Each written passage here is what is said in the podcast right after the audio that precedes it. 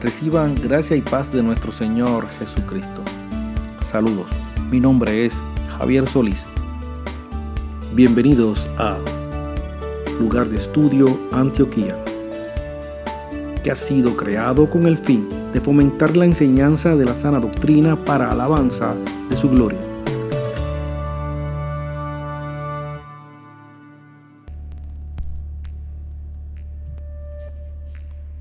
A la Biblia se le llama la palabra de Dios refiriéndose a lo que Dios ha dicho, a lo que Dios revela de sí mismo y la declaración de su voluntad. Pero también esa expresión, la palabra de Dios, es utilizada en las escrituras como un nombre, específicamente un nombre para Jesucristo. Leamos en el Evangelio de Juan, capítulo 1, versos del 1 al 3 y el verso 14. Leo de la versión La Biblia de las Américas. En el principio existía el verbo, y el verbo estaba con Dios, y el verbo era Dios. Él estaba en el principio con Dios, todas las cosas fueron hechas por medio de Él, y sin Él nada de lo que ha sido hecho fue hecho. Verso 14.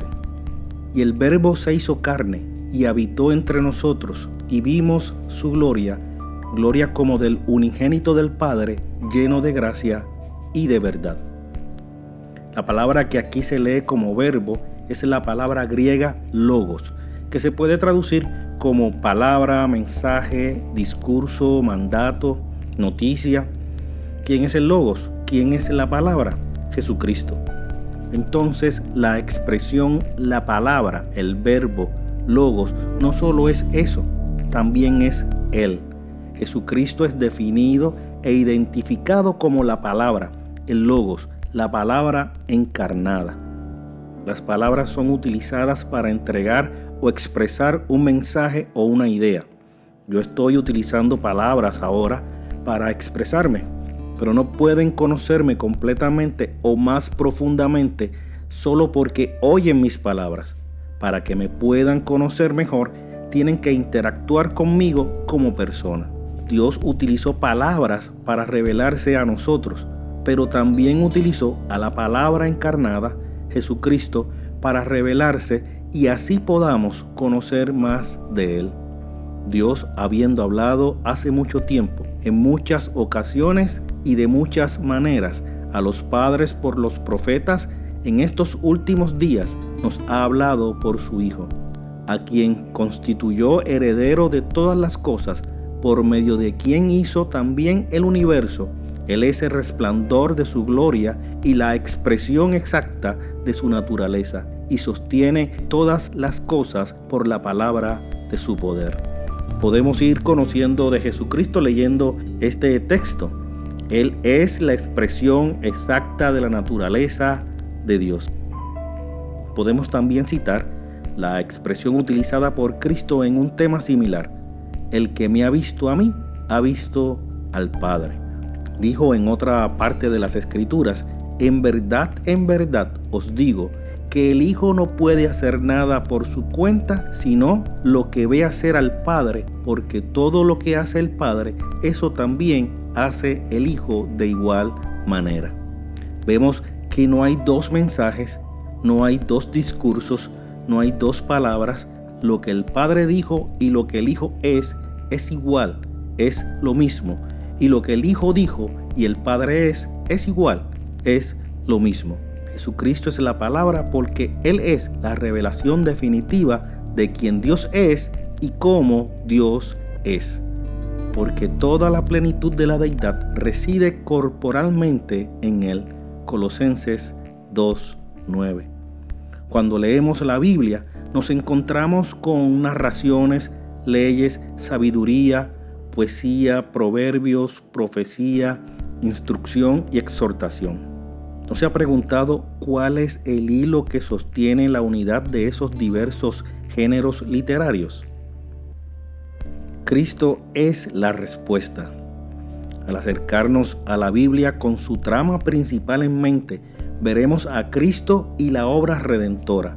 Notaremos cómo cada pieza, cada historia encaja en su lugar Detrás de cada exhortación, historia y profecía está manifestándose y revelándose progresivamente el misterio de Cristo y la obra redentora. Si nos acercamos a las escrituras de la misma manera que lo hicieron los religiosos en el tiempo de Jesús, veremos una mezcla de diferentes personajes con diferentes historias y unas profecías que no se sabe hacia dónde señalan o a quién señalan. Estaríamos esperando un Mesías que nos liberara de nuestras opresiones particulares u opresores, haciendo del Mesías un medio para obtener un objetivo, cuando el Mesías es el objetivo. Por eso Jesús les dijo a esos religiosos, examináis las escrituras, porque vosotros pensáis que en ellas tenéis vida eterna, y ellas son las que dan testimonio de mí, y no queréis venir a mí para que tengáis vida. Juan 5, verso 39. Él nos ha enseñado cómo leer las escrituras. Recuerde que toda enseñanza dada a sus discípulos es una enseñanza dada a nosotros. Por eso digo, nos enseñó a leer las escrituras cuando les dijo, oh insensatos y tardos de corazón para creer todo lo que los profetas han dicho. ¿No era necesario que el Cristo padeciera todas estas cosas y entrara en su gloria? Y comenzando por Moisés y continuando con todos los profetas, les explicó lo referente a él en todas las escrituras. El Logos, Jesucristo, es el hilo conductor. Pablo en el saludo de la carta a los romanos comienza diciendo, Pablo, siervo de Cristo Jesús, llamado a ser apóstol, apartado para el Evangelio de Dios, que él había prometido por medio de sus profetas en las santas escrituras acerca de su Hijo, acerca de Jesucristo. No puede decir yo quiero Jesús, pero no las escrituras. Tampoco puede decir quiero las escrituras, pero no al Mesías, porque la palabra señala a la palabra. Él es la palabra encarnada. Él es el hilo conductor de las escrituras. Sobre Él son las buenas nuevas de salvación del Evangelio de Dios. Concluimos leyendo del libro de Apocalipsis, capítulo 19, versos 12 al 13. Sus ojos son como llama de fuego, y sobre su cabeza hay muchas diademas, y tiene un nombre escrito que nadie conoce sino él. Y está vestido de un manto empapado en sangre, y su nombre es el Verbo de Dios.